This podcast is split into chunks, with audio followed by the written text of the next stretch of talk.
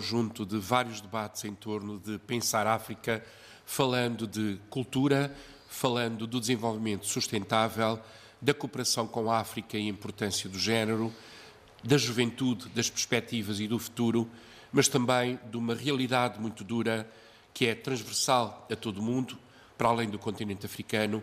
que é o trabalho infantil. De acordo com os relatórios internacionais, cerca de 15,5 milhões de crianças envolvidas em trabalho doméstico, remunerado ou não, em casa de terceiros ou de um empregador ou empregadora, estima-se que 10,5 milhões estão numa situação de trabalho infantil, quer porque não atingiram a idade mínima na admissão ao emprego, quer porque o trabalho que realizam é considerado trabalho perigoso. E é esta a realidade que faz com que a RDP África tenha, portanto, consigo cinco convidados no último dos debates eh, que realiza aqui na antena. Manuel Lapão é o diretor da cooperação da Comunidade dos Países de Língua Portuguesa, instituição que nos acolhe aqui no Salão Dourado, onde estamos a realizar este debate. Odete Nunes, que é diretora do Departamento de Psicologia da Universidade Autónoma de Lisboa, Elizabeth Azevedo Arman, professora universitária na Universidade Católica Portuguesa e na Universidade Católica de Moçambique, para além de vice-diretora do Instituto de Estudos Políticos da Universidade Católica Portuguesa, doutora Matilde Sirgado, que é a diretora e coordenadora do projeto de rua do Instituto de Apoio à Criança em Portugal, neste caso em Lisboa, e Vera Perdigão eh, Paquete, economista e especialista da Organização Internacional do Trabalho em Dakar. Saúdo todos, eh, bem-vindos a este programa em torno do trabalho infantil. Doutor eh, Manuel Lapão, comece por si e desde já o meu muito obrigado por ter aceito eh, o convite, por participar neste debate, em função dos números, da realidade que tem acompanhado ao longo destes anos ao nível da CPLP, mas também das reuniões internacionais e, para a semana, parte, curiosamente, para Genebra, onde se realiza uma conferência eh, mundial sobre o trabalho infantil. Qual é o seu olhar sobre esta realidade? Bom, eh, antes de mais, eh, Gabriel, muito bom dia. Muito obrigado também às colegas de mesa. É um prazer para a CPLP poder acolher este debate na nossa sede e, eh, uma vez mais, eh, o agradecimento eh, à antena que, que dá palco à CPLP para termos a possibilidade de chegar mais longe e partilhar estas matérias com todos os nossos ouvintes espalhados junto dos nossos Estados-membros. Bom, a própria natureza da nossa organização informa um pouco aquilo que tem sido o debate no contexto da CPLP. A CPLP é uma organização de Estados que tem trabalhado muito, eu diria, um pouco sobre si própria, fechada sobre si própria própria e não chegando ainda como seria desejável ao conjunto dos cidadãos da nossa comunidade.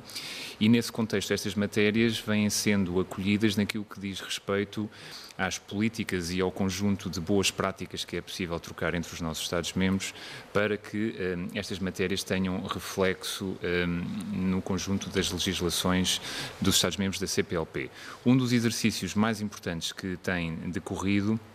é justamente a possibilidade de a CPLP trabalhar em rede com os seus pontos focais de trabalho infantil e já foram feitas desde 2006 eh, quatro reuniões e essas reuniões têm eh, tido um objetivo eh, muito concreto que parte de um plano de ação que foi aprovado em, em, em 2006 que é um complemento dos diferentes planos de ação nacional e que tem quatro eixos prioritários. Um eixo relativo à informação, à troca de experiências e o trabalho em rede, como há pouco se mencionava, a realização de campanhas conjuntas de sensibilização, a harmonização de metodologias entre os Estados-membros e também, obviamente, fomentar a cooperação entre todos os nossos Estados. A realidade nos Estados-membros da CPLP é, eh, diria que, eh, assimétrica, porque existem Estados que naturalmente têm, fruto do seu processo de desenvolvimento, esta situação atendida, enfim, de forma diferente. A CPLP tem procurado, acima de tudo, em grande parceria com a IT, que os Estados-membros, de forma gradual, nos seus ordenamentos jurídicos internos, vão aderindo às principais convenções internacionais da OIT uh, sobre uh, o trabalho infantil ou na luta contra o trabalho infantil, e esse é, de facto, um exercício uh, de sucesso, diria, porque eh, organizações regionais eh, no âmbito eh, idêntico àquele em que a CPLP opera, será provavelmente a única organização no mundo que poderá dizer claramente que todos os seus Estados-membros não só aprovaram, como ratificaram, neste caso a Convenção 182 sobre as piores formas de, de trabalho infantil, e todos aprovaram a Convenção número 138, faltando apenas a ratificação por parte de Timor-Leste, e esta Convenção tem a ver com a idade mínima de admissão ao emprego. Um, a cooperação em rede tem, de facto, tido uh, um sucesso uh, assinalável naquilo que tem que ver com um dos eixos que, que, se prende com a troca de experiências, no sentido em que tem, possível, tem sido possível incorporar aquilo que são as metodologias eh, mais importantes da cooperação Sul-Sul com a cooperação chamada Norte-Sul. Ou seja, o Brasil tem trazido para o contexto da CPLP todo um conjunto de metodologias e de procedimentos que têm influenciado de forma muito positiva o debate no contexto da comunidade. Eh, a experiência dos nossos Estados-membros em África é também ela relevante no atendimento eh, muito próximo que dão a estas matérias. Obviamente que estamos eh, longe eh, de eh, entender que esta, que esta matéria está próxima da solução ou que não tem, de facto, pontos de dificuldade que devam ser identificados, antes pelo contrário, há que olhar para eles com muita frontalidade para procurarmos ainda melhorar.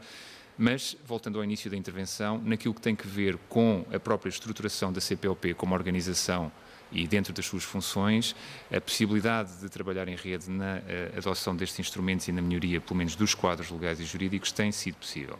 Em termos de programas de cooperação em concreto, a CPLP, no que diz respeito ao trabalho infantil, tem tido um envolvimento muito sério e muito comprometido com a OIT, por exemplo, eh, desde 2011, no lançamento de campanhas conjuntas eh, que, que têm, obviamente, o seu, eh, o seu dia alto a 12 de junho de cada um dos anos, Dia Mundial contra o Trabalho Infantil, e essas campanhas passam pela produção em língua portuguesa de instrumentos de comunicação,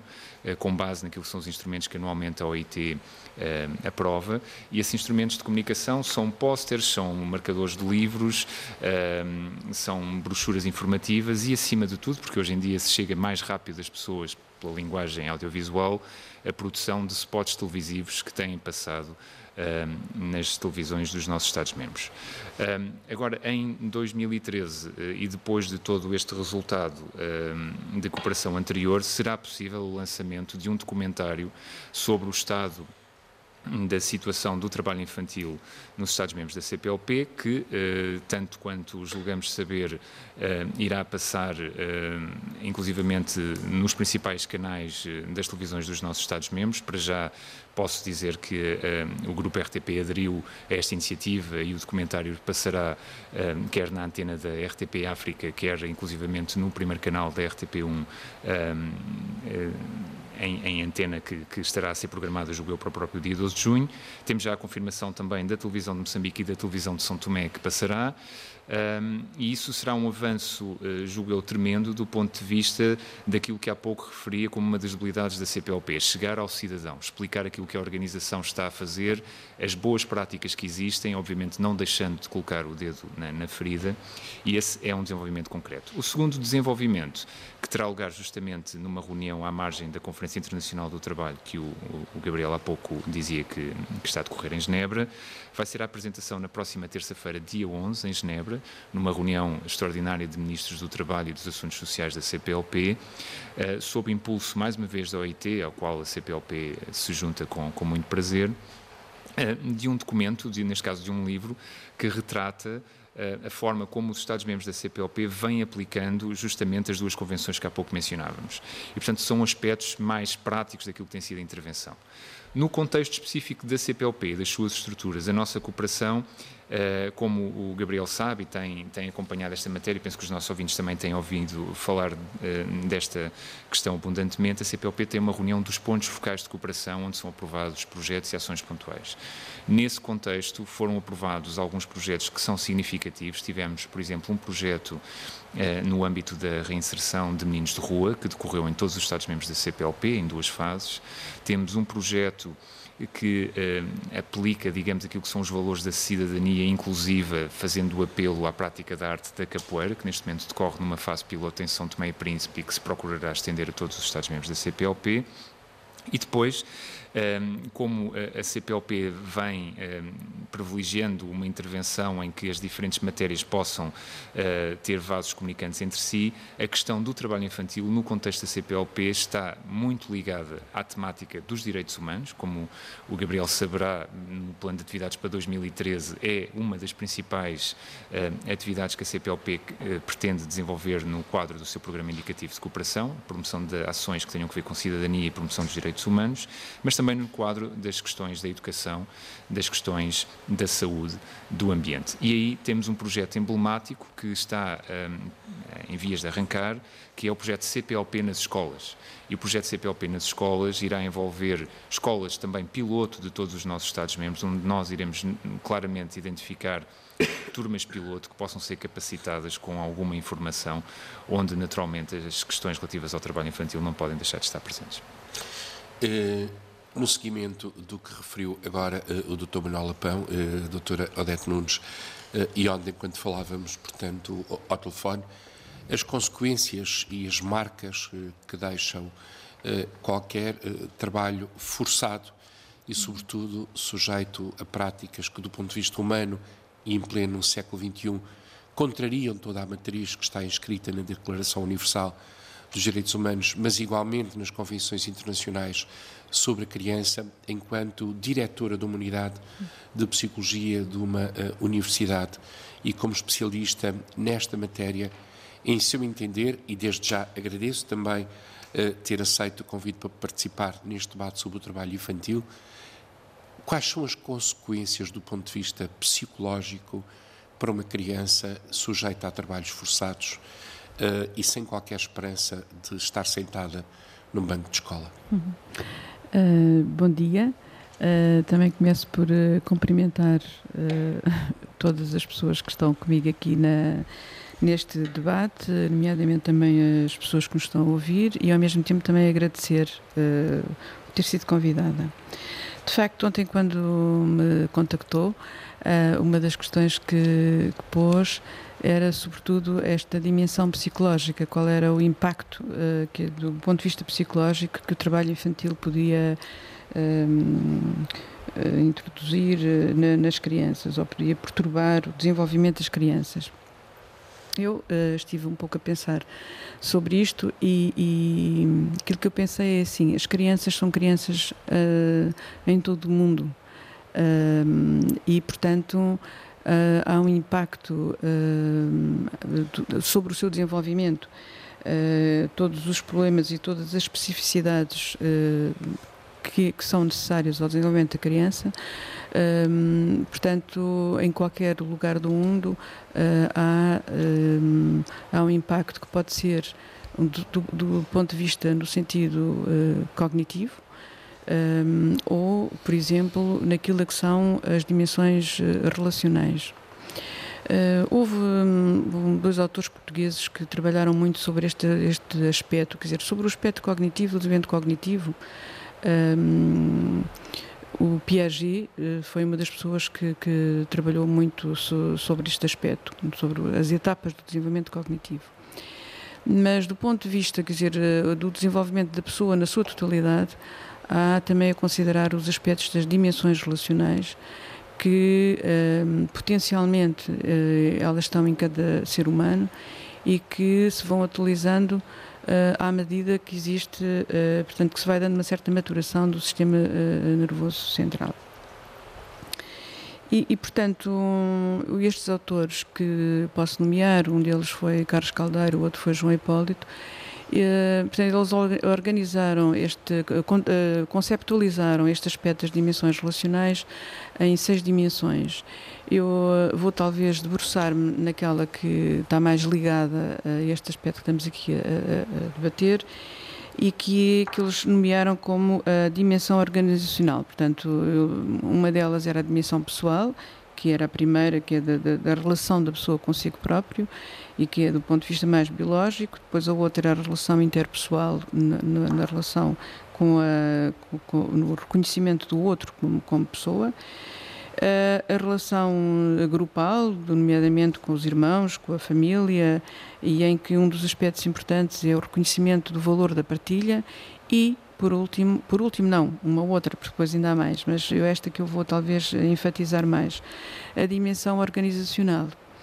E que nesta dimensão organizacional a qualidade da relação que se estabelece é uma organização, é uma relação que passa pela produção salário, isto é, hum, portanto, hum, tem-se um preço, não é, por aquilo que se faz, há um preço por aquilo que se faz. E, hum, portanto, para adquirir esta qualidade de relação, há efetivamente um certo, uma necessidade de um, de um amadurecimento, uh, quer do ponto de vista emocional, quer do ponto de vista psico, uh, neuropsicológico, para que a criança, ou, ou porque os jovens, a pessoa se possa uh, efetivamente uh, poder uh, defender e poder perceber qual é, portanto, quais são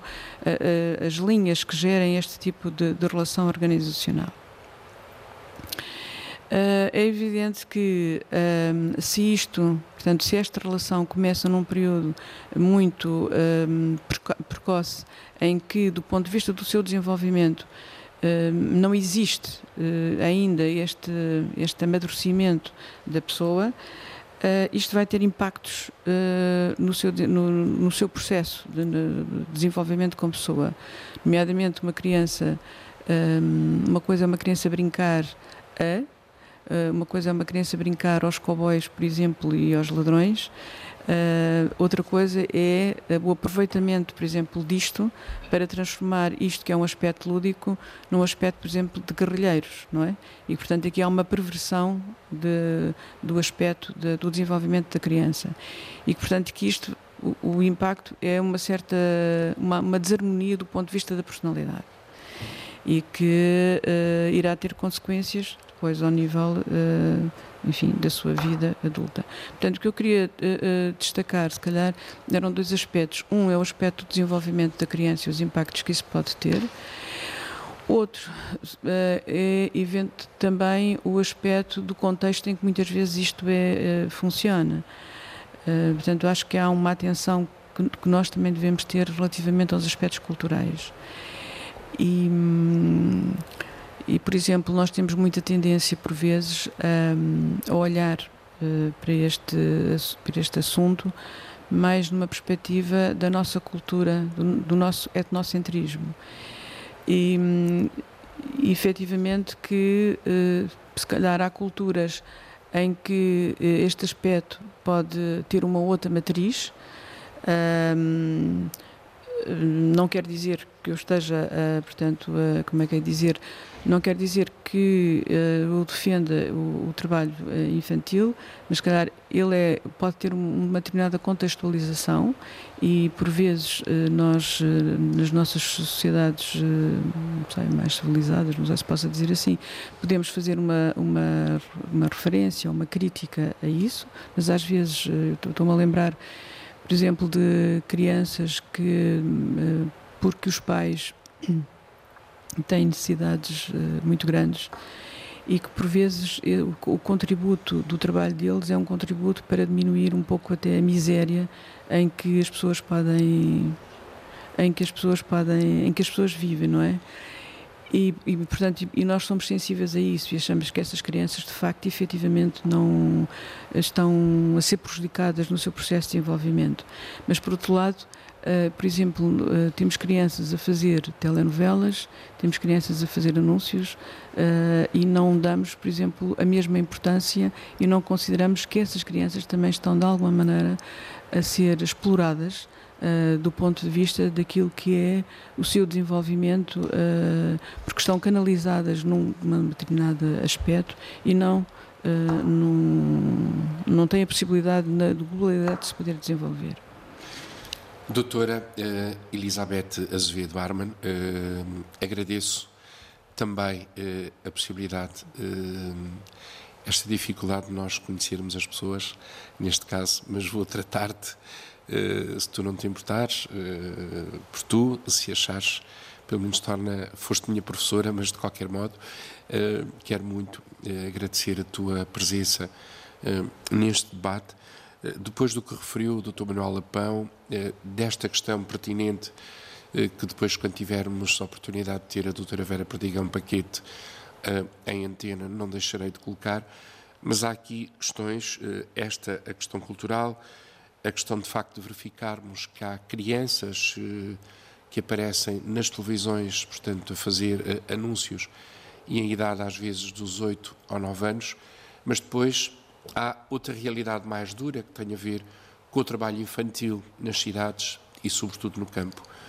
Eh, na tua condição de investigadora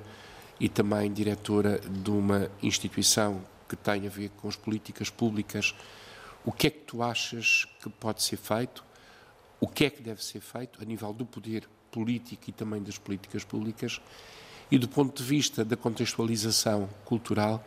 o que é que deve ser incrementado para que os Estados e as organizações tenham maior consciência em relação a esta questão? É, em primeiro lugar, muito obrigada pelo convite, tanto à CPLP como à, à RDP por proporcionar eh, estarmos nesta conversa, que acho que vamos todos aprender deste lado e, e, os ouvintes de, que estarão com paciência também a escutar-nos. Um, eu, eu, como o Gabriel diz, portanto, um, eu vou tentar falar, não porque não sou psicóloga, sou politóloga, eh, estudo sobretudo partidos políticos, instituições e a implementação de políticas públicas em, em África, e aqui eu acho que convém termos uma, uma pequena perspectiva histórica. A Convenção dos Direitos da Criança uh, surge em 1989. Em 1989, a maioria dos Estados africanos da África subsaariana eram Estados autocráticos, monopartidários. Eh, desde lá para cá, muita coisa mudou politicamente na África subsaariana e mudou se calhar não tão positivo para como muitos dos que nos possam estar a ouvir pensam, mas mudou para muito melhor.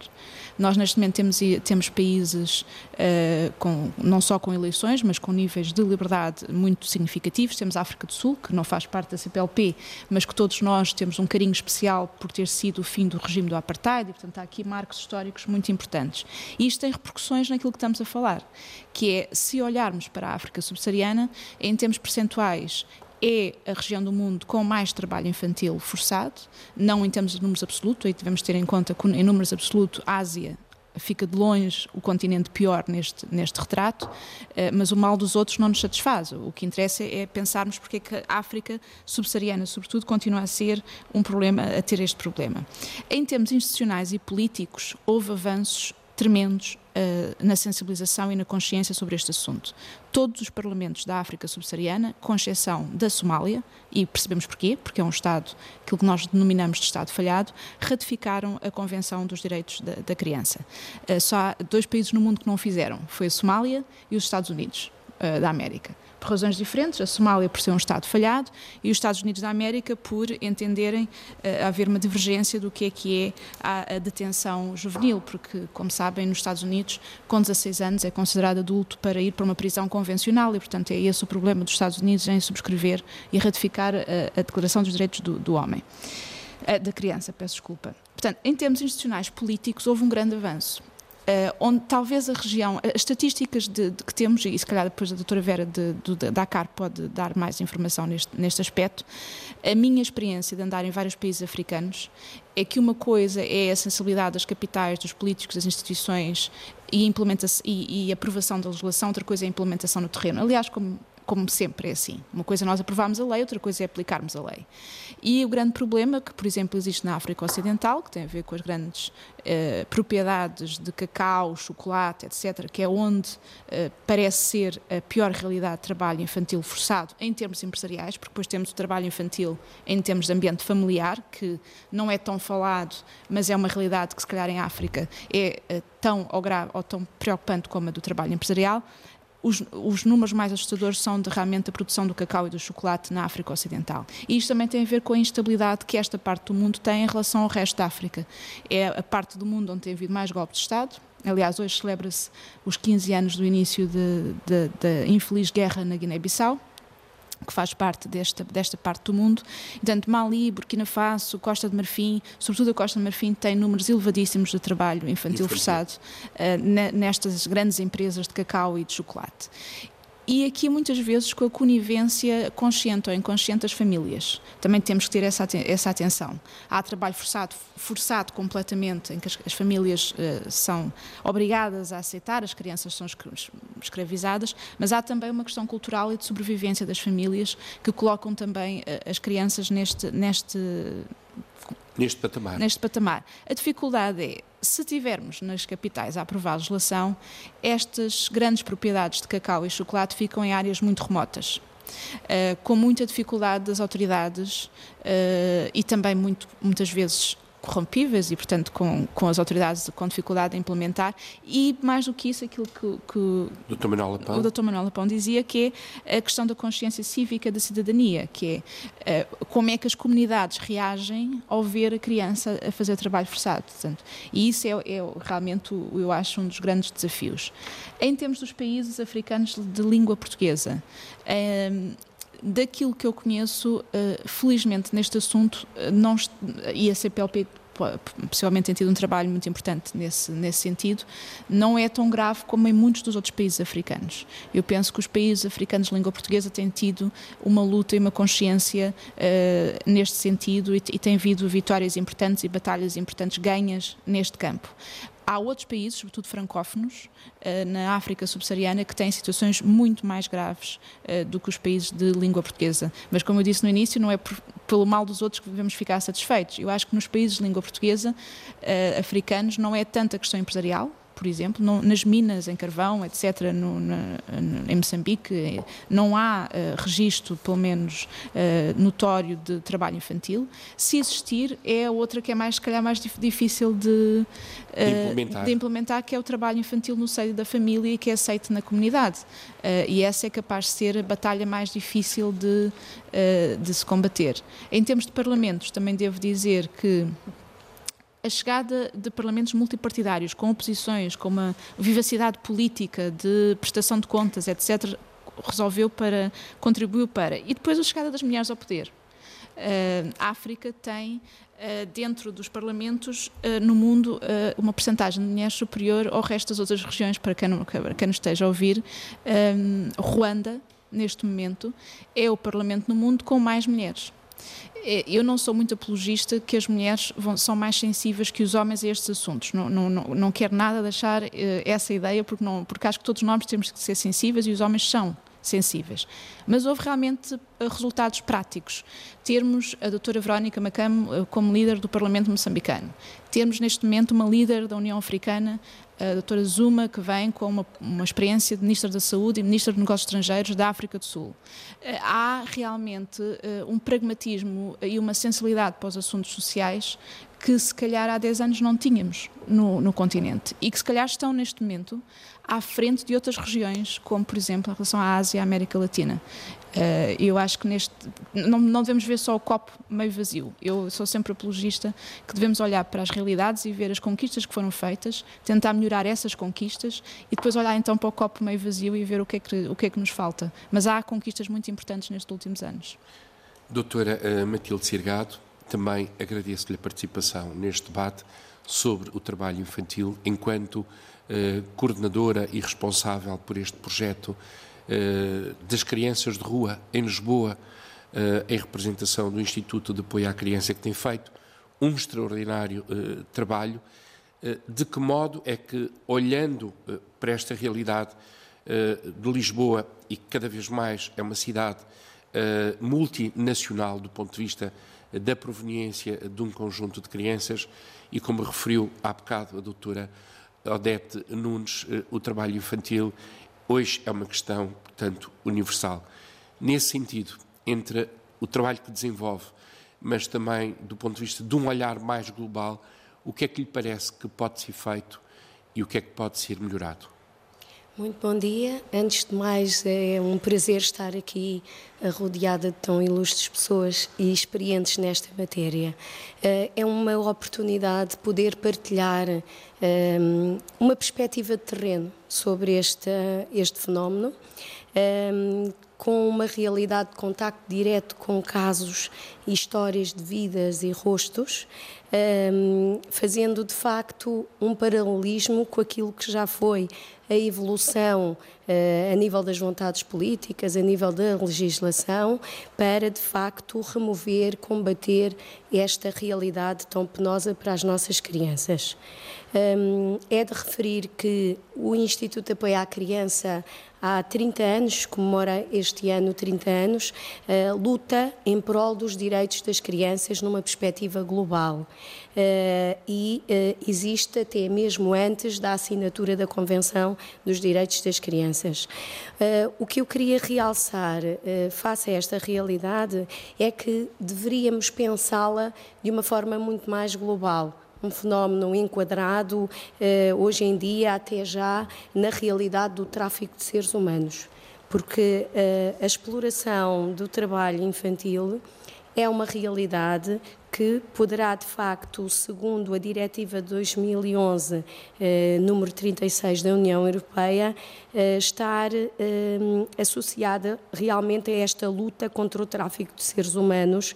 porque eh, são crianças que são forçadas a um trabalho obrigatório e com uma componente, segundo a OIT, e é esta a realidade que o IAC também tem no seu dia a dia com as suas equipas, a Convenção número 182, que já foi referida aqui hoje. Ehm, nas, suas, nas piores formas de exploração, trabalho infantil. Nós, através do trabalho com as crianças de rua, uh, e também eh, enquadrada na dimensão das crianças desaparecidas, porque hoje em dia as fugas Uh, e os menores não acompanhados estão numa tipologia, segundo uma diretiva da União Europeia de 2004, enquadrados nesta per perspectiva mais global das crianças desaparecidas, são normalmente crianças vulneráveis, uh, quer ao nível individual, quer ao nível da sua condição psicológica quer também ao nível das suas famílias, uh, e são vulneráveis à exploração por terceiros. Portanto, temos aqui também já uma dimensão de crime. Para além da própria exploração das crianças, há aqui, poderá haver aqui uma dimensão uh, de um crime organizado por redes de terceiros. Portanto, o problema é de facto preocupante. Uh, e estas crianças que nós também na realidade portuguesa, uh, quer em Lisboa, quer em outros pontos das grandes cidades de, Portugal, uh, são exploradas a nível sexual, são exploradas para a mendicidade forçada e são utilizadas por redes para tráfico de, tráfico de, subs, de drogas e estupefacientes. Estupefacientes, exatamente. Isto portanto, impele-nos a nós, como cidadãos da sociedade civil, em parceria com o Estado, a agir. E, portanto, quando me pergunta o que é que podemos fazer, já está a ser feito muito, eh, porque há agora uma maior consciência de um trabalho integrado. Só em rede e em parceria, quase em jeito de projeto integrado, é que nós conseguimos, de facto, eh, minorar esta realidade tão penosa. Eh, no entanto, eu acho que há muito ainda para fazer. Há que trabalhar a nível global e pensar global esta realidade, mas fazer e desenvolver projetos diretos com equipes multidisciplinares numa relação de proximidade. Esta é a experiência que nós temos. Nós vamos ao encontro desta realidade, ao encontro das crianças que não têm força anímica uh, para procurar ajuda, e com, através de uh, mecanismos de, de, participação ativa, indo ao encontro dos interesses destas crianças e destes jovens, nós tentamos, uh, com atividades educativas e formativas, reverter esta situação. Uh, como, por exemplo, o Instituto Apoio à Criança tem um protocolo com o Plano Nacional de Eliminação para o Trabalho Infantil, que este ano houve por uh, portanto, houve uma redimensão política desta realidade e, e foi criado um novo programa de requalificação dos programas PIEFs, os Planos Integrados de Educação e Formação, em que chamaram a participação ativa das instituições particulares e nós estamos neste momento a gerir nove turmas PIEF, como uma resposta, de facto, para uh, retirar estas crianças desta situação vulnerável, para devolvê-las à sociedade através de um projeto de vida saudável. Uh, conseguimos também ter uma participação mais ampla uh, através da Federação Europeia das Crianças da Rua no Mundo, em que o IAC representa, uh, e através da Federação Europeia para as, para as Crianças Desaparecidas, em que, em protocolo com o Estado, temos uma linha de emergência, que é uma forma de nós também participarmos e combatermos e ajudarmos a combater este fenómeno, que é a linha 116 mil, eh, que serve para recebermos denúncias, apelos eh, e que nos denunciem este tipo de situação ehm, para conseguirmos em parceria, nomeadamente junto das forças de segurança, eh, uma ação concertada. Doutora uh, Vera Perdigão Paquete, creio que ouviu os seus pares neste painel a partir de Dakar, enquanto economista e especialista da Organização Internacional do Trabalho. Também agradeço a participação neste debate aqui a partir da sede da CPLP em Lisboa, colocadas estas questões tão duras, tão dramáticas mas também com esperança, sobretudo porque há pessoas no terreno uh, a nível mundial a trabalhar nesta questão. Qual é a realidade concreta e qual é o seu olhar a partir uh, de Dakar, enquanto especialista da OIT, sobre esta realidade do trabalho infantil? Bom dia. primeiro gostaria, como os meus colegas aí fizeram, agradecer a, ao convite da RDP e à CPLP por ter nos acompanhado nesta, nesta grande obra uh, que temos pela frente, que é a luta contra o trabalho infantil. Uh, a realidade no terreno, uh, depois de ouvir as colegas e, e o Dr. Lapão, ela apresenta-se de várias formas e os colegas, diferentes colegas, mencionaram algumas que deixam realmente que são o que existe em, na, na sub-região. Uh, mais concretamente, falamos de, dos países lusófonos, mas de maneira geral, uh, a África uh, apresenta o maior índice de trabalho infantil, segundo as estimações da OIT de 2010, com 58 milhões de crianças que são afetas ao, trabalho, ao trabalho infantil, e entre os quais fizemos um zoom através para, para, para a região subsaariana, a África Ocidental, existem efetivamente casos de, de, de exploração infantil, como mencionou a, a, a doutora Odete, sobre, sobretudo a questão das crianças utilizadas na agricultura.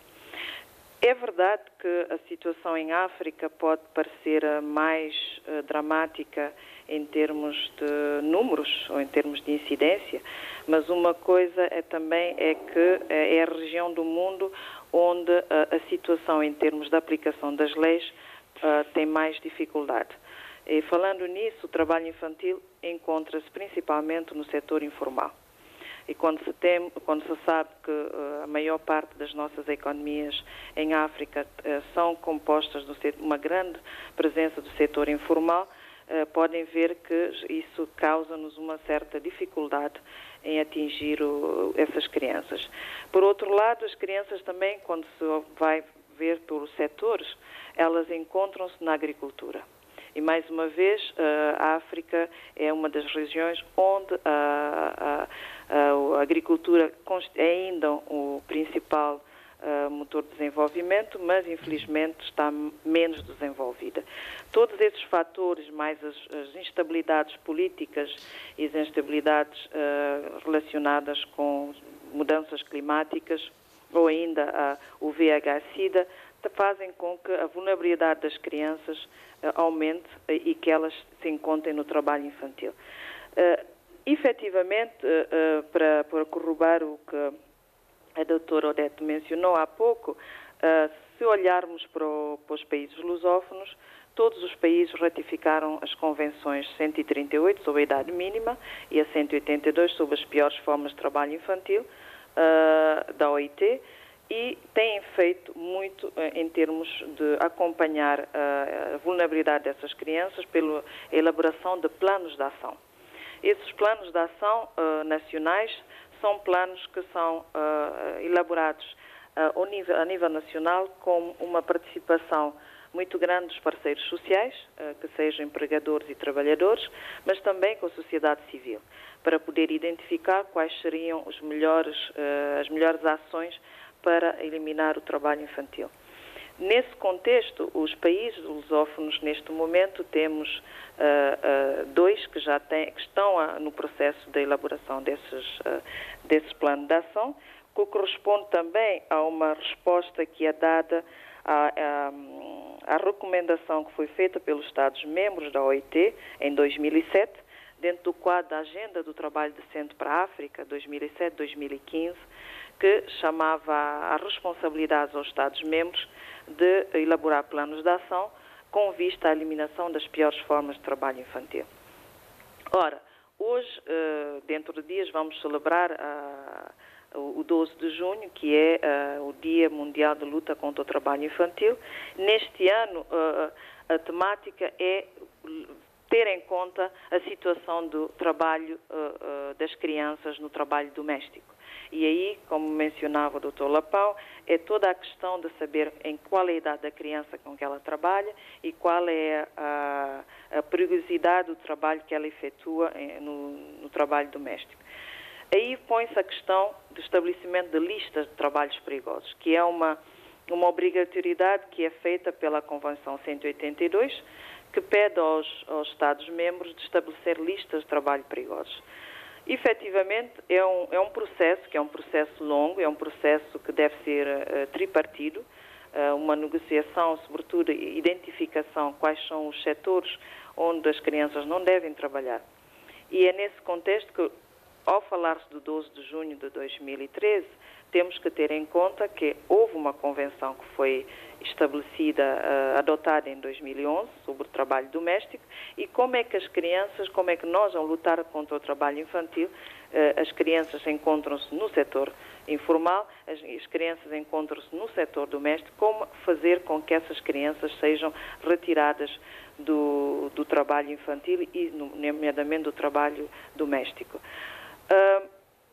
os, os, países de língua portuguesa, e sobretudo se nós pegarmos o caso concreto da Guiné-Bissau e de Cabo Verde, uh, estão também inseridos em grupos subregionais.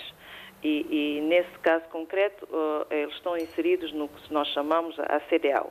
a Comunidade dos Países da África Ocidental. E precisamente há umas semanas nós tivemos uma reunião com a CDAO, onde os 15 Estados-membros dessa organização estiveram presentes para trabalhar num, num plano de ação regional uh, sobre o trabalho infantil, que foi adotado em 2012, em dezembro, e onde, uh, uh, mais uma vez, é uma ação não só nacional, mas uma ação subregional, mas também enquadrada dentro do quadro da CPLP, trazer os países membros a aplicarem as convenções, a fazerem de maneira a criar esse, esse movimento mundial. Mas o movimento mundial tem umas certas restrições, precisamente porque a nível nacional, eh, mesmo que os países tenham ratificado as convenções, temos problemas da aplicação das leis. Como fazer chegar as leis através dos inspectores de trabalho, quando sabemos que estamos a falar de trabalho infantil dentro do sector informal, onde muitas das vezes é muito difícil ao inspetor do trabalho ter acesso a esse setor. Não é organizado e por isso que é necessário criar essas condições de organização, criar condições para que os trabalhadores tenham acesso a, a, a meios mais formais e, quando se fala de trabalho doméstico, estão a ver que uh, a criança, não sendo um trabalhador oficial aceito pelos trabalhadores, fica muito mais difícil atingir essas crianças. Isto era só para dar uma, uma um, digamos, uma visão do que se passa no terreno e os esforços que têm sido feitos para que o trabalho infantil seja uh, considerado como uma questão de direito, direitos humanos, mas também uma questão de desenvolvimento. Ao fazermos planos de ação de luta contra o trabalho infantil, estamos a integrar o trabalho infantil nas políticas nacionais. Quer dizer, quando estivermos a falar de educação, temos que saber que talvez em tal região do, do, do, do país devemos ter mais atenção em construção de escolas, acesso e qualidade escolar, porque temos uma, uma maior vulnerabilidade das crianças nessa região. Então, é um processo que tem que ser um processo uh, com, eh, interno compreensivo, mas também que a nível sul-regional possa ser acompanhado pelas diferentes instituições, como a CPLP ou a CDL, que têm trabalhado nessa, nessa questão. Doutor Manuel Lapão, eh, foram levantadas aqui imensas questões. Eu, há bem pouco tempo, li um artigo onde o cronista dizia que o mundo está cheio de dias mundiais. Ele, aliás, enumerava os vários dias do mundo em que se celebrava o Dia Mundial contra o Dia Mundial contra é um ativo elemento eh, da cooperação, tem-se defrontado eh, com várias eh, realidades na sua qualidade de diretor da cooperação e com a experiência do terreno no quadro dos oito Estados-membros, mas também do seu olhar global em relação a esta uh, triste realidade. Como é que se pode, de facto, e na sequência do que a doutora Vera uh, Perdigão acaba uh, de dizer, como é que o legislador e outros intervenientes, as organizações internacionais, podem, de forma mais prática, mais consequente, aplicar a lei e dizer aos empregadores: meus senhores, estas crianças não têm condições, nem idade, nem formação eh, psicológica e física para o trabalho forçado. Como é que esta consciência no cotidiano pode nascer? Bom, eu acho que é exatamente o que acaba de dizer na sua parte final da intervenção. Não será tanto uma questão de ausência de leis, é mais uma questão de criar a consciência e de renovar as mentalidades sobre esta matéria. Como dizia a professora Odete Nunes, hum, há aqui uma questão que, que é muito sensível no tratamento destas matérias hum, e que tem, no contexto da CPLP, estado sempre na linha da frente do debate, que é o olhar mais ou menos ocidental que se pode ter relativamente a estas matérias. E, de facto, eh, há que distinguir muito claramente aquilo que é eh, trabalho de criança, do que é trabalho doméstico, do que são trabalhos forçados, porque são conceitos que, apesar de nos remeterem para uma realidade que todos nós identificamos, têm eh, dimensões, dimensões entre si que, que os afastam. E, portanto, a questão cultural e a questão dos próprios processos de desenvolvimento dos Estados-membros, embora partindo do princípio que a questão uh, não é uma questão, uh, não deve ser encarada como uma questão não civilizacional, é naturalmente uma questão de civilizacional e que deve estar na linha da frente das preocupações uh, de todos,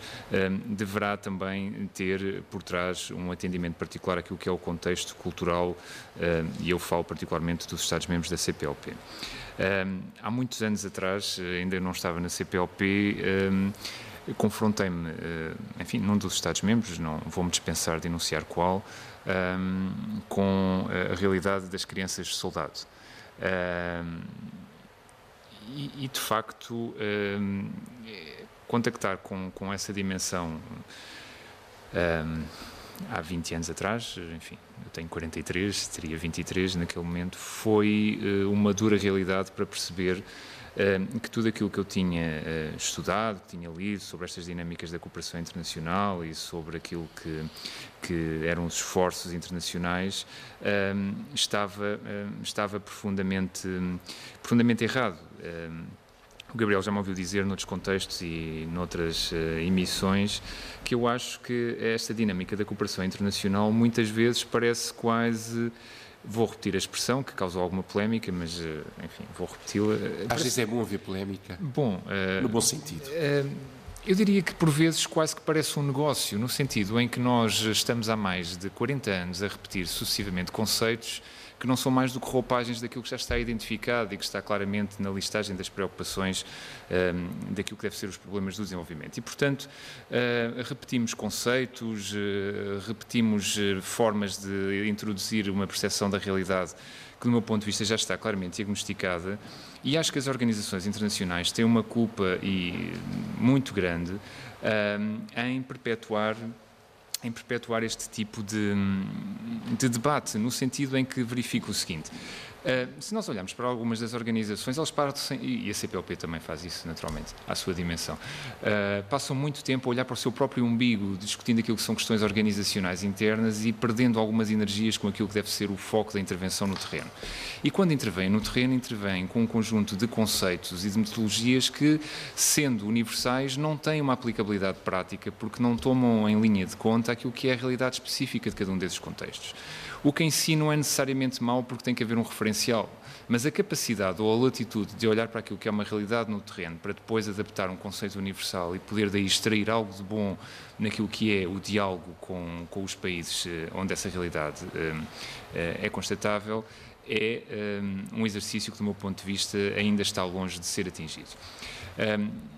Começou por citar há pouco alguém que dizia que o mundo está cheio de dias mundiais. Eu hoje, numa correspondência com eletrónica com um colega da OIT em Genebra,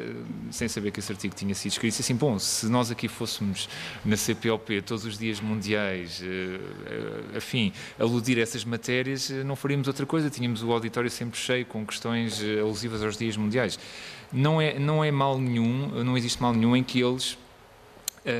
em que eles existam. Uh, o que eu acho que o, que o queria dizer é que provavelmente neste dia, e enfim, é natural que assim seja, não é uma crítica, é uma constatação, as pessoas possam estar um pouco mais despertas para esta realidade, mas estas são dinâmicas que, pelo seu próprio contexto, não deveriam uh, ter um dia em si, todos os dias deveriam ser dias em que devíamos estar atentos a estas matérias. E tudo isto para lhe dizer que, não sendo descrente dos esforços que têm sido feitos um, eh, eh, no terreno por todos os atores envolvidos nesta matéria, um, eh, que mais do que uma questão de legislação, uh, e todos os intervenientes anteriores foram muito claros em dizer que um, a questão da aprovação da lei é, é, é, é positiva e permitem algumas medidas o Estado dizer numa checklist, ok, esta já tenho, uh, check, passamos à próxima. E isso, no seu contexto, no relacionamento internacional com outros parceiros, pode dar vantagens negociais, mas o que é totalmente diferente é do processo de aprovação da lei, como fazer uh, aplicá-la. E passando para o contexto particular dos Estados-membros da CPLP, um, foram dadas algumas pistas e, e, e de facto, um, aquilo que, que, a CPLP tem feito em parceria com a OIT poderá ser uma pista, ou seja, nós temos trabalhado de forma tripartida, temos envolvido neste processo não só as organizações representativas dos Estados e, neste caso, uma, uma agência das Nações Unidas, que também trabalha de forma tripartida e que nos influenciou nessa dinâmica, mas temos envolvido as organizações patronais e também os sindicatos neste diálogo. E no último encontro tripartido que, tive, que teve lugar em São Tomé e Príncipe, em dezembro último, Samora Matraiçoa, houve um compromisso muito claro por parte dos sindicatos e por parte das entidades eh, eh, empresariais ou empregadoras, neste caso, em que eles são parte ativa do problema, no sentido em que muitas vezes um, essas dinâmicas não são devidamente atendidas na, no terreno e que devem eles próprios também atuar como agentes de consciencialização uh, destas matérias junto dos Estados. Um, a questão do trabalho informal e a dimensão dos Estados-membros da CPLP, a dificuldade dos inspectores do trabalho acederem a essas matérias, é naturalmente um problema que não tem um horizonte temporal que me pareça uh, relativamente uh, curto uh, para uma solução. Será uma dinâmica que, se nós nos reunirmos daqui a 5, 10 anos, provavelmente continuará, a ser constatada como uma dificuldade. e é nesse, nesse âmbito que o trabalho em rede e, acima de tudo, olhando para esta matéria como uma matéria que tem que ser encarada de forma transversal e que só pode ser conseguida com o subsídio de outras, de outras intervenções, e no, há pouco nós dizíamos que a CPLP tenta que esta questão seja entendida como de direitos humanos, ligando-a à dimensão da educação, à dimensão da saúde, à dimensão do respeito pelo ambiente, do desenvolvimento sustentável, por aí fora, será em todos estes contextos eh, de diálogo permanente entre si que se conseguirá, digamos, abrir um pouco mais as mentalidades e criar a consciência de que esta situação não é benéfica para ninguém. Não é benéfica, naturalmente, primeiro para os próprios, eh, para as próprias crianças e não será benéfica para os Estados que procuram nos seus processos de desenvolvimento ter capital humano qualificado e essa é de facto uma das dificuldades grandes que se sente com o trabalho infantil é afastar esta mola humana importante de eh, processos de, qualificação que eh, os tornarão como cidadãos produtivos. Mas eu gostava também, só antes de passar a palavra, ehm, e se houver possibilidade depois de,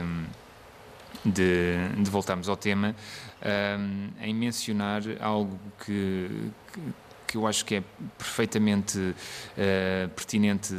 ser trazido ao debate e que a doutora Matilde Cigato trouxe, que é a questão da realidade do tráfico de seres humanos. A CPLP, uh, eh, em setembro último, fez uma sessão formativa em parceria com o Escritório das Nações Unidas sobre a droga e o crime, tendo em, em vista a constituição do Observatório sobre o Tráfico de Seres Humanos na CPLP e, e, justamente introduziu um módulo em que esta matéria foi colocada. E mesmo isso é importante ter, gostava de voltar a este tema porque me parece importante, mesmo no mundo dito ocidental e civilizado, um, e dado que estamos numa estrutura eminentemente diplomática, a questão do trabalho infantil deve ser atendida com muita particularidade. São uh, vários os casos em que algumas missões diplomáticas de determinado contexto uh, cultural, não vale a pena agora também dizer, referir quais são, trazem eh, ao abrigo de, de acordos eh, diplomáticos uma entourage, eh, enfim, de de prestadores de serviços, onde se incluem crianças que nitidamente estão a fazer trabalho servil e inclusivamente outro, outro tipo de, de atividades que, que, não, que não gostaria de, de qualificar e que, são, e que são claramente violações eh, óbvias, claras de tudo aquilo que são as convenções internacionais, inclusivamente por Estados que as subscreveram e que as ratificaram. E, portanto, quando olhamos, e como dizia a Sra. Professora Aldete Nunes há pouco, para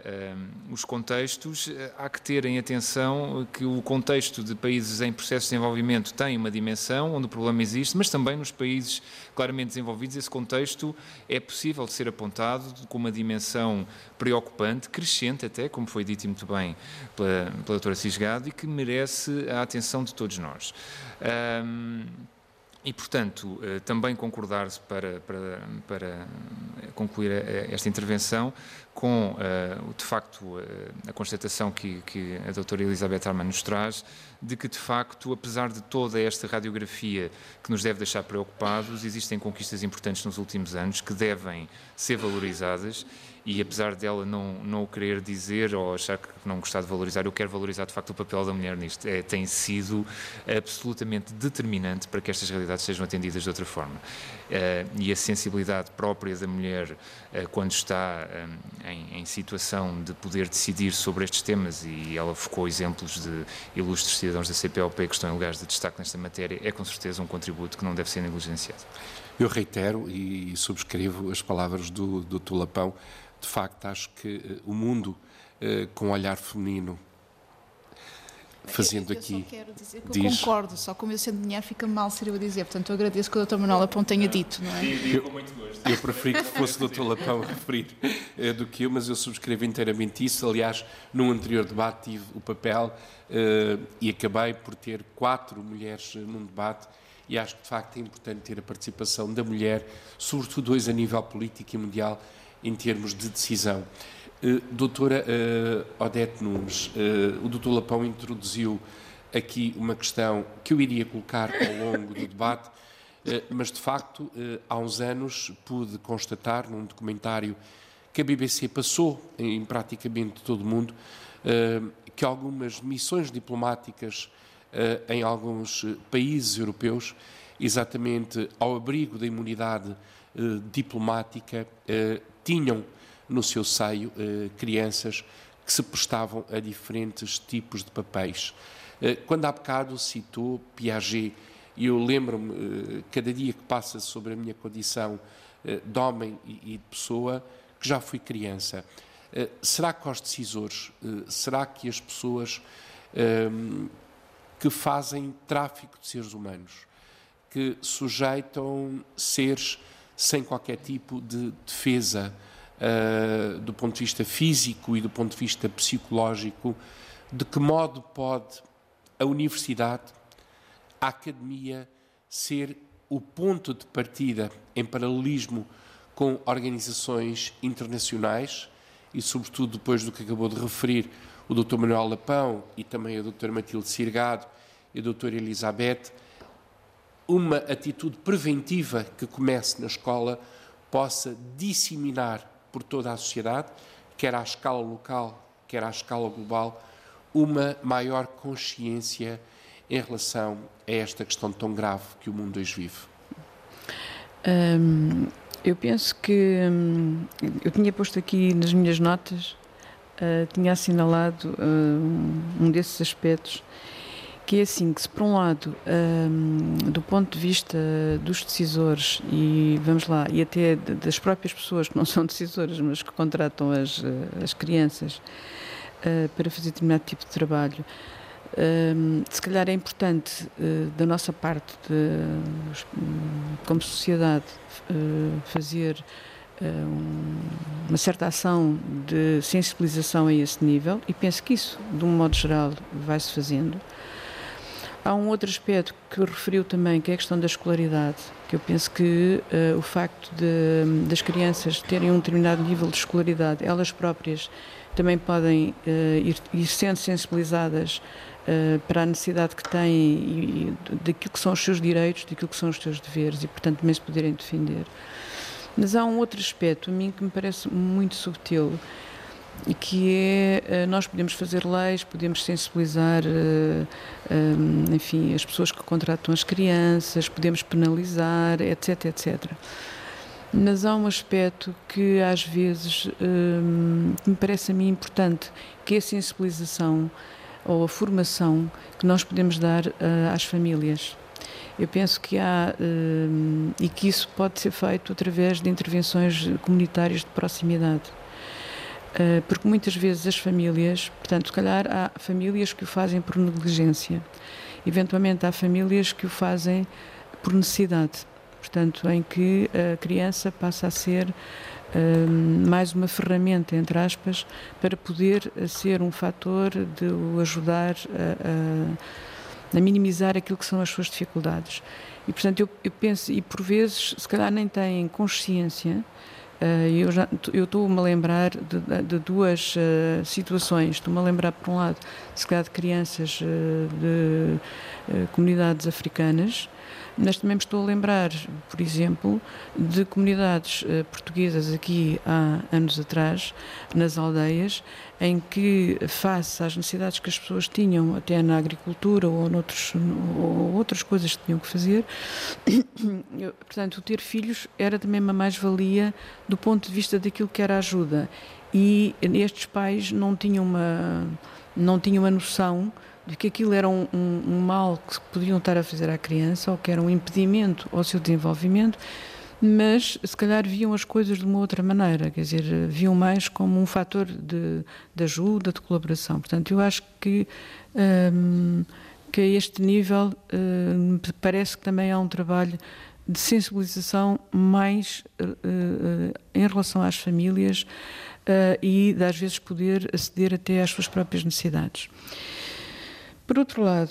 eu acho que há também hum, havia um, um, outro aspecto que, que eu tenho estado a pensar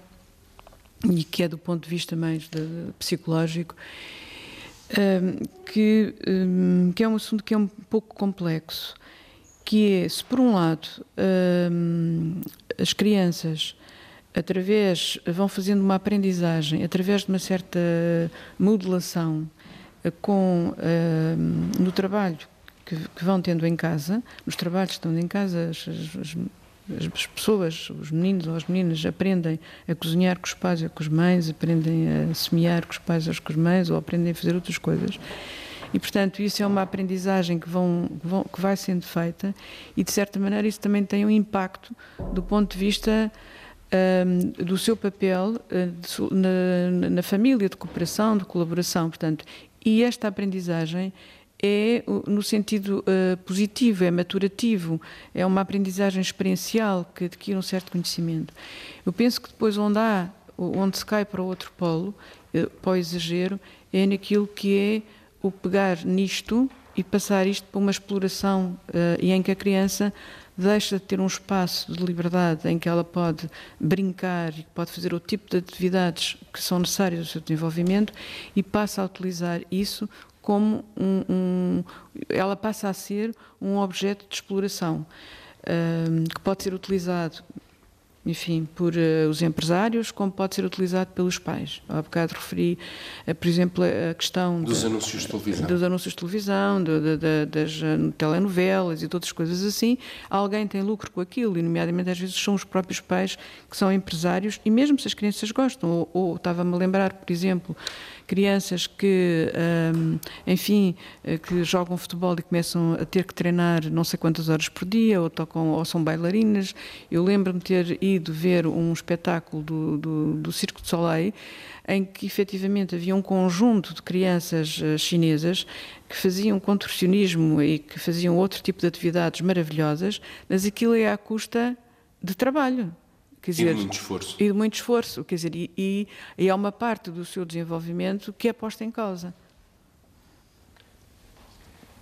Não sei se isto é algum sinal. Não, não, não, não, não, não. É, é apenas um, um, um, sinal temporal, uh, porque estamos na reta final uh, deste, deste debate. Mas conclua, doutora uh, Odete Nunes. Não,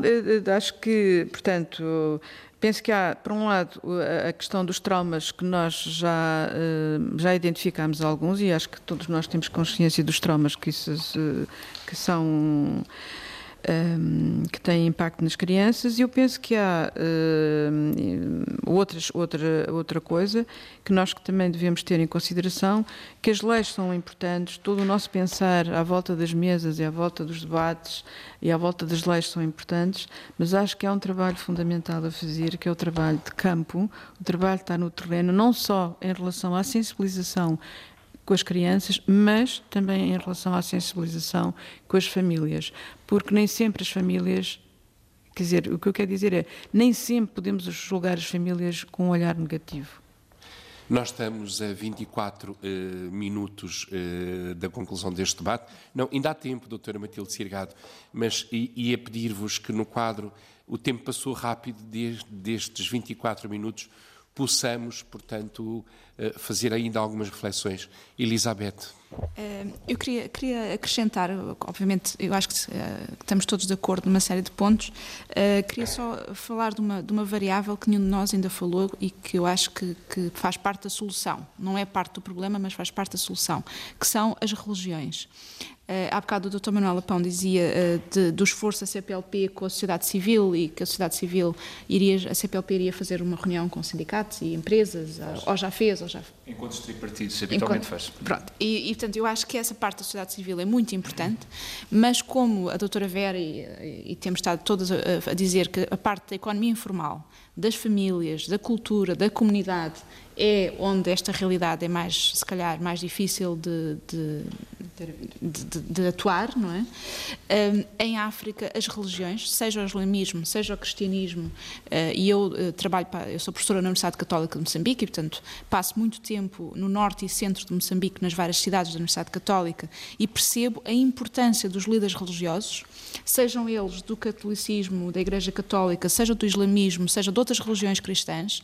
e que não, muitas vezes nos, não, são usa, não, são, não são o nosso alvo nosso em termos de, de, quem está a tentar sensibilizar para estes assuntos e que eu acho que em África é fundamental. Se os líderes religiosos, sejam eles quais for a religião, também tiverem esta batalha, uh, é meio caminho para que as famílias, as comunidades funcionem. Portanto, eu acho que neste debate. Tem uma ação, uh, tem uma ação de proximidade. Claro, uma ação de proximidade e uma linguagem que é uma linguagem das famílias, estão dentro das famílias. Uhum. Portanto, é um, é um aconselhamento diferente. E eu acho que nós, e achei piada do Dr. Manuel Lapão, que sendo representante da CPLP, ser ele a criticar as, as, as organizações internacionais, portanto, é muito bem-vindo essa controvérsia, etc. É plural? É plural. Eh, eu, eu não sou tão crítica, não, trabalhei nas Nações Unidas Em Genebra, mas não, não, sou tão crítica. Saí de lá porque achei que uh, era crítica, portanto agora já não. Mas, mas, acho que nos esquecemos destas coisas simples, que é o padre, o imã da, da, da comunidade, uh, são pessoas fundamentais para que esta batalha seja vencida. E muitas vezes nós, universidades, nós, academia, nós, rádios, nós, eh, organizações internacionais, achamos que é uma área que não devemos tocar, que são as religiões. E, portanto, eu acho que, que ao contrário, devemos tentar uh, aprender com eles, porque muitas vezes estes líderes sabem muito melhor como, como falar com as comunidades e como interagir com as comunidades do que os advogados, os professores, os doutores, os nós, os muito intelectuais. Uh, se calhar não temos a linguagem certa, como aquilo que dizia que é ensinar a semear, se calhar é muito importante naquela comunidade, e nós vamos com a lei do artigo da convenção, etc., dizer que não pode ser, e se calhar o imã e o padre explicará de uma forma muito diferente e muito mais sustentável, sem, sem fazer uma ruptura com aquilo que é a prática das comunidades. Portanto, eu acho que este debate podíamos também fazer esse apelo para uhum. que, não só do nosso lado, como do lado das, das várias religiões, uh, haja maior interação, de troca de conhecimentos e de como, como atuarmos neste. Porque também eles têm interesse, eu vejo isso, uh, não tanto nos outros países, na Guiné também vi, mas em, sobretudo no, onde eu passo muito tempo do, da minha vida, que é no norte e no centro de Moçambique, eu vejo eles fazerem isso. Eu vejo líderes do islamismo e da Igreja Católica a fazerem sem terem lido a convenção. Portanto, não leram a convenção, não sabem mas o artigo, aplicam-na. mas aplicam-na. E portanto, eu acho que este casamento entre uh, a as parte, comunidades, as, os líderes religiosos, exatamente, eu acho é que é, é, fundamental. Acho que é fundamental. Doutora Matilde Sirgado, doutora Vera, creio que queria, uh, queria dizer... queria só uh, diga, diga. dar uma, uma opinião sobre justamente aquilo que acabou de dizer, uh, sobretudo no que concerne a questão das famílias, das comunidades. Uh, efetivamente, uh, a ação da OIT ela não se limita só a nível, digamos, institucional. Ela tem também como ação é, atingir as famílias, porque são elas que têm a decisão, entre aspas, económica de mandar a criança para o trabalho ou não, uh, em vez de mandá-la para a escola. E então as ações que fazemos com as famílias é precisamente acompanhá-las dentro do quadro uh, do, de programas de ação, de como é que elas têm acesso ao crédito, como é que elas têm acesso a, a, a, a gerir melhor uma, uma, empresa ou criar uma empresa, pequenas empresas,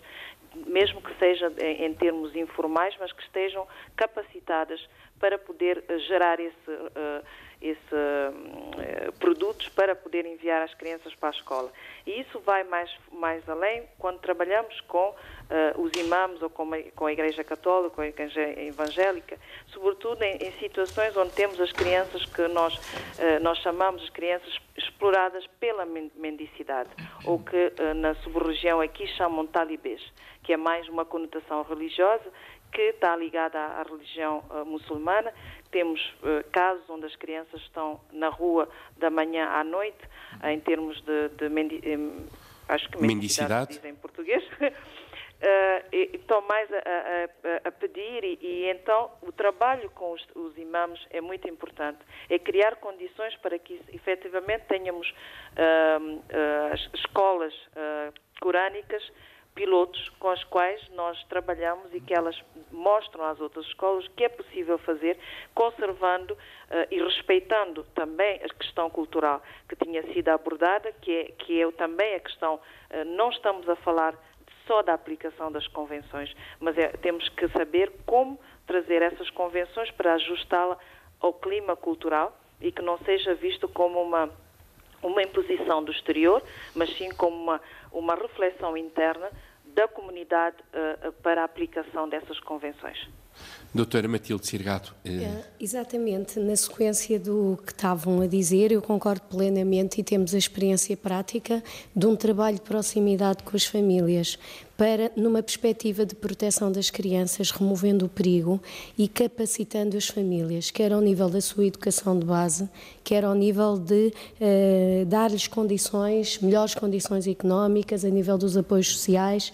porque de facto estas famílias, depois de as conhecermos individualmente, percebemos que não são propriamente criminosas, mas são famílias também elas vítimas da sociedade e também elas numa situação vulnerável. Uh, queria também realçar a questão da educação, da aposta da educação como uma perspectiva de reinserção destes jovens e destas crianças, mas tem que ser um modelo flexível de educação crianças que estão muito tempo na rua, crianças que já, não, que já fizeram uma ruptura muito grande com o sistema escolar formativo. Se não houver aqui flexibilidade e se não houver uma adaptação, um fato à medida e planos individuais de aprendizagem, vamos perdê-las a curto prazo outra vez. Portanto, as medidas têm que ser suficientemente flexíveis para se tornarem realistas. Uh, a aposta, olhar o trabalho também como uma forma de aprendizagem. Foi extremamente importante ouvir aqui também na mesa,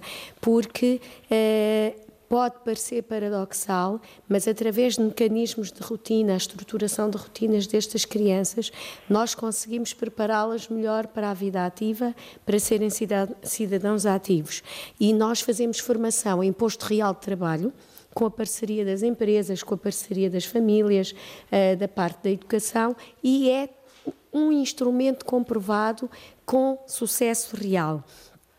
A outra questão, eu ia mais longe ainda para esta questão da parceria e dos agentes uh, de influência comunitária, em que para além das, da, do, das, forças religiosas, para além das instituições locais, podemos envolver e temos experiências com resultados muito válidos, os próprios excluídos, eh, como mediadores e como verdadeiros agentes de mudança, como, por exemplo, os mediadores locais, as próprias famílias com maior responsabilidade na comunidade, com credibilidade moral, com influência eh, perante eh, os outros da comunidade, como, por exemplo, uma das estratégias que nós utilizamos para chegar aos, um, às crianças que já tinham feito o corte com a família e com as instituições, os animadores de rua, uh, muito próximos em termos de idade, com alguma identificação, uh, de, porque são um isco para nós, de facto, removermos toda esta realidade.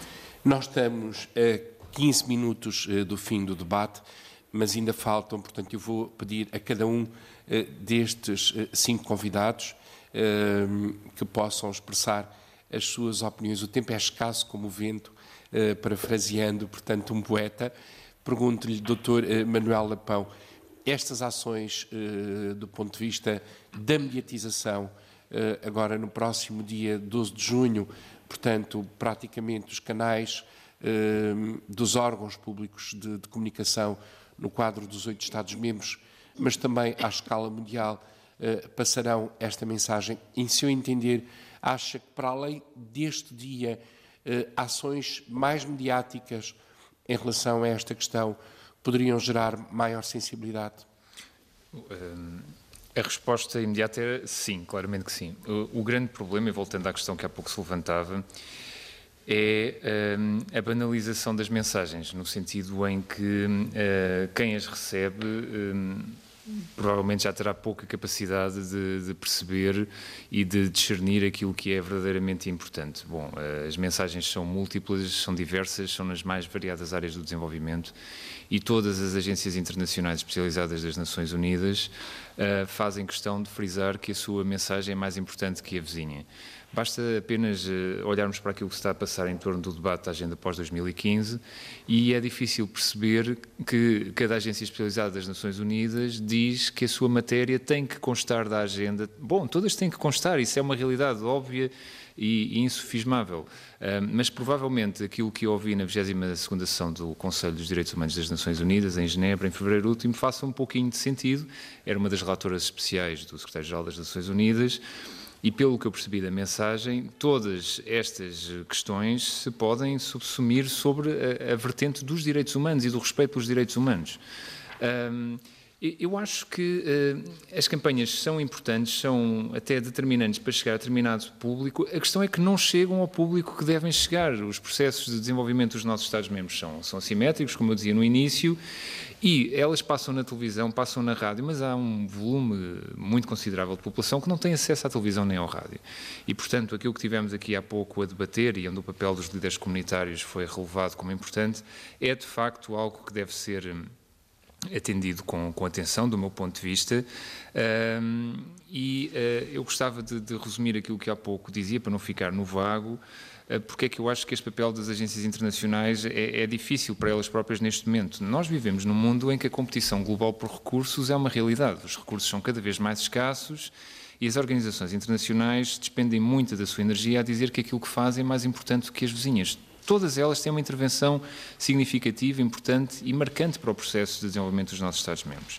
E aquilo que as Nações Unidas tentaram fazer, enfim, com a Casa Comum das Agências das Nações Unidas um, e criando procedimentos harmonizados e, e, toda essa, essa questão que vem, enfim, de discussões, não vale a pena agora entrar com, com temática mais técnica, mas que visa, de alguma forma, comunicar a uma só voz um propósito, poderá fazer algum sentido, porque estas matérias, se bem que tenham especificidades próprias, como se dizia há pouco, não deixam de ser matérias atinentes ao processo de desenvolvimento e à melhoria das condições dos direitos humanos. Se nós olharmos numa perspectiva abrangente e em que todas estas questões possam comunicar entre si e tenham um, conclusões e tenham boas práticas que possam ser disseminadas transversalmente, eu penso que será uma boa, uma boa forma de uh, podermos olhar para este problema um, com, com outro tipo de, com uma visão mais abrangente. Mas a sua pergunta era se estas campanhas uh, são, são importantes, eu acho que são importantes, devem continuar, um, embora eu acho que eh, possa ser repensada a forma como elas cheguem mais próximo de quem verdadeiramente tem necessidade de ouvir estas mensagens. Doutora Odete Santos, coloque-lhe a mesma questão. Nunes. Doutora Odete Nunes, lá está. Esta troca, tantos nomes. Vamos ficar até ao fim, assim. Doutora Odete Nunes. Não, eu, eu, concordo exatamente com aquilo que, que acabei de, eh, de ouvir de facto, acho que. Hum, eu estava a ouvir aqui o Dr. Jorge eh, Lapão e estava hum, a pensar também na sua frase de que há muitos há dias disto, dias daquilo, dias daquele outro. Bem, e pensei, então, mas qual é a pertinência? Se calhar pode ter alguma pertinência, isto é,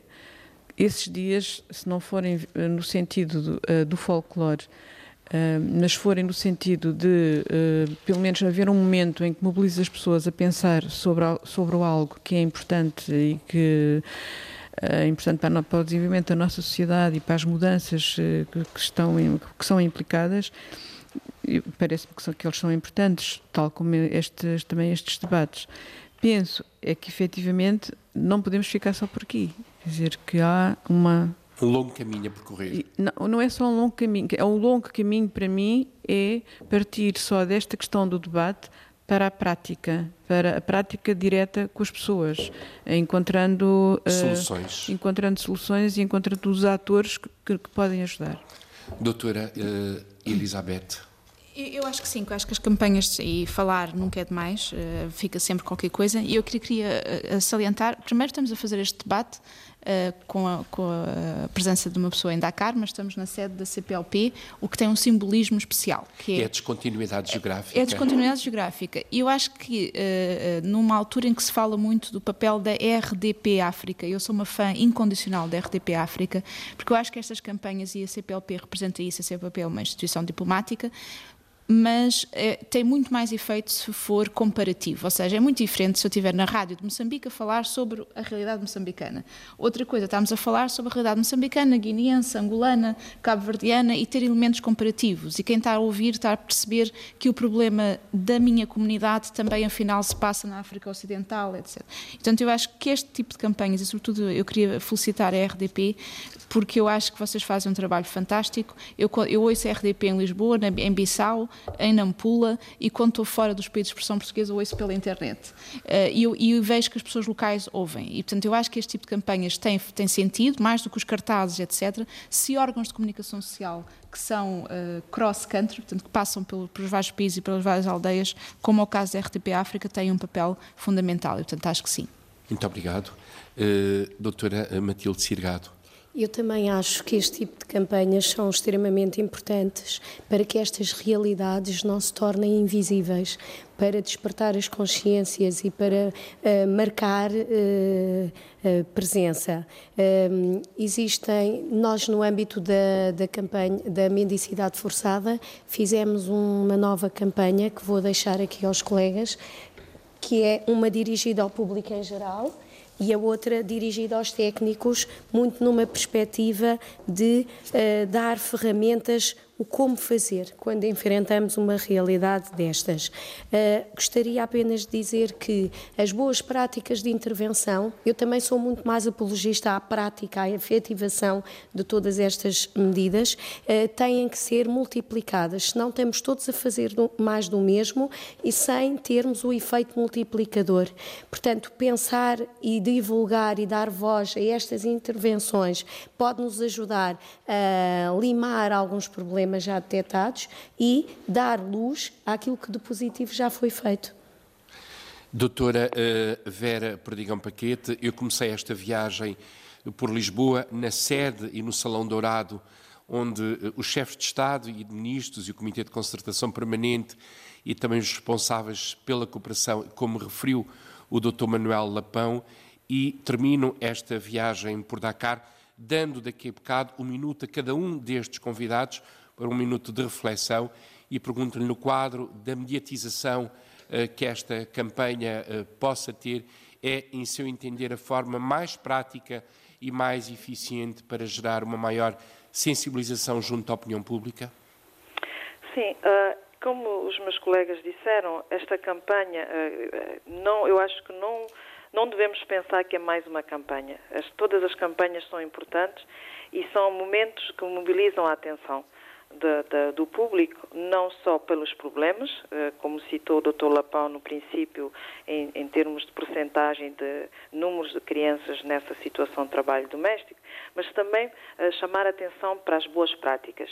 e identificar parceiros, outros parceiros para se mobilizar para as ações. E o, o exemplo é esta, esta mesa redonda que acabamos estamos a fazer, é, é trazer outro, outra visão, uh, partilhar o que é, foi feito e o que foi, o que foi bom uh, termos uh, feito e, e, atingir essas crianças. Nesse contexto, eu estou de acordo que as campanhas, elas, elas existem precisamente para mobilizar ações, ações positivas e partilhar os sucessos que tenhamos conseguido uh, na luta contra o trabalho infantil. Doutor Manuel Lapão, no minuto, se tivesse que decidir neste exato instante um dado para que o trabalho infantil uh, acabasse, o que é que fazia? um, bom, essa questão não dá para um minuto, naturalmente. É um desafio quase irrealizável. É um espírito de síntese. Bom, eu diria o seguinte, uh, talvez não respondendo à, à, à pergunta no, no, seu, no seu global, eu acho que existem avanços uh, importantes que têm que ser relevados. E estes avanços devem demonstrar um compromisso sério com o combate ao trabalho infantil Uh, e no contexto da CPLP, este é seguramente um grande desafio político, é um desafio de cooperação para o desenvolvimento entre os nossos Estados-membros. Mas para que os progressos possam continuar a avançar no contexto da CPLP, do meu ponto de vista, uh, é necessária a ação internacional concertada entre os Estados-membros por si próprios e com as organizações promotoras, e para isso uh, tem que haver solidariedade e ponderação conjunta entre todos. Doutor Odete Nunes. Um, por um lado, felicitar todo o trabalho da CPLP uh, ao nível das ações que tem desenvolvido e porque acho que são importantes e todo o trabalho que tem, que feito, mesmo em termos de formativos. Um, por outro lado, uh, o que é que eu poderia fazer uh, de mais direto? Uh, se calhar estar mais atenta em cada local às necessidades de, das pessoas e dar uma formação, estar mais no terreno, dar uma formação mais de, de ombro a ombro, uh, procurando, uh, enfim, os líderes de, de locais. locais ou, mas estar lá. Doutora Elizabeth. Eu acho que uma das primeiras condições é sermos insatisfeitos de uma forma permanente, ou seja, ficarmos contentes com as vitórias, mas continuarmos insatisfeitos enquanto houver, nem que seja uma criança, em trabalho forçado. E eh, lembrava que o Nelson Mandela, quando assumiu a presidência em 94, eu tenho sempre presente esta frase dele no combate à pobreza, que é parece impossível até ser feito. E eu acho que essa deve ser a nossa mensagem, que enquanto houver uma criança, duas crianças, as, todas as campanhas, todas as palavras merecem uh, que, que, sejam continuadas. E, portanto, acho que, que sim. Eu gostaria de poder continuar este papel de mediadora entre uh, a voz, dar voz aos excluídos, uh, para uh, ajudar a transformar as medidas e políticas segundo o olhar da realidade de terreno e segundo o olhar de quem de facto sofre. E assim, em conjunto e em sinergias, conseguirmos transformar os reais obstáculos que há em utopias possíveis, porque eu sou otimista. Doutora Vera, perdiga um paquete. Para mim é continuar o trabalho, como dizia a doutora Elizabeth, enquanto existe uma criança eh, no nosso mundo uh, que não possa beneficiar uh, da educação, que não possa beneficiar, beneficiar de tempos de, de lazer, essa criança é um, um, é um adulto em potencial que não terá as oportunidades para contribuir para uma sociedade mais justa e uma sociedade que seja uma sociedade que dê uh, a oportunidade às crianças de serem crianças. Termino este debate agradecendo ao Dr. Manuel Lapão como diretor da cooperação da CPLP, à doutora Odete Nunes como diretora de Psicologia do Departamento da Universidade Autónoma de Lisboa, à doutora Elizabeth Azevedo Arman como professora na Universidade Católica Portuguesa e na Universidade Católica de Moçambique como vice-diretora do Instituto de Estudos Políticos da UCP, da Universidade Católica Portuguesa, à doutora Matilde Sirgado como diretora e coordenadora eh, do Instituto de Apoio à Criança no projeto de rua em Lisboa e à doutora Vera Perdigão Paquete como representante da OIT em Dakar e também não posso deixar de agradecer ao Secretariado Executivo da CPLP, à sua direção de comunicação, que ao longo deste mês de maio e em nome da RDP África agradeço a cedência para que os debates tivessem sido gravados neste Salão Dourado da Comunidade de Países de Língua Portuguesa em Lisboa e também aos meus companheiros de trabalho, Virgílio Costa e José Carlos, que participaram também na gravação deste debate, que é o último a uma semana de celebrar o Dia Mundial contra o Trabalho Infantil. A todos, o meu muito obrigado.